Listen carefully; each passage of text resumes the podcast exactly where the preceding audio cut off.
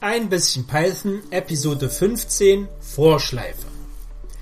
Unser Beispiel, anhand dessen wir die While-Schleife erklärt haben, ist ein typisches Programmierproblem.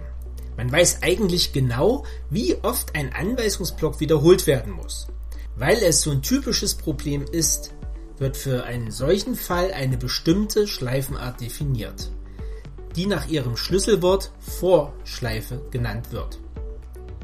Unser Problem kann sowohl mittels Vorschleife als auch mit einer While-Schleife gelöst werden. Beide Lösungen sind in den Shownotes zu finden. Sehen wir uns die Vorschleife mal an. In Zeilen 1 und 2 werden die Variablen n und Summe definiert. Zur Erinnerung, n ist die Zahl, bis zu der addiert werden soll.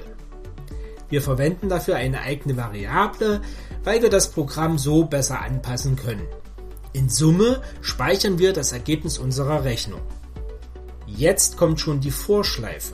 Unsere Zählvariable i wird in der Vorschleifendeklaration definiert. Nach dem Namen der Zählvariable schreiben wir dann das Schlüsselwort in und dann den Befehl range. Der range-Befehl hat zwei Argumente. Das erste Argument ist eine Zahl, ab dem i gezählt werden soll. In unserem Beispiel wird ab 1 gezählt, also schreiben wir eine 1 dahin. Das zweite Argument gibt an, bis zu welcher Zahl gezählt werden soll.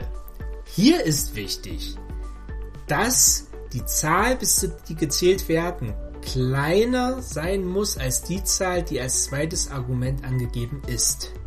Deswegen steht da als Argument n plus 1. Vergessen Sie auch hier nicht die Doppelpunkte nach der Vorschleifendeklaration. Wie bei Kontrollstrukturen in Python üblich, wird der Anweisungsblock der Vorschleife eingerückt. Der Vorteil der Vorschleife ist, dass man sich nicht um die Zählvariable kümmern muss. Vergleicht man beide Lösungen, so fällt auf, dass die Verwendung der Vorschleife nicht nur ein kürzeres Programm zur Folge hat, auch ist diese Schleifenart weniger fehleranfällig. Zum Schluss sei noch darauf hingewiesen, dass die Range-Funktion vielfältig genutzt werden kann. Sehen Sie sich dazu bitte die entsprechenden Einträge in der Dokumentation an. Den Link finden Sie in den Show Notes. Viel Spaß beim Python lernen.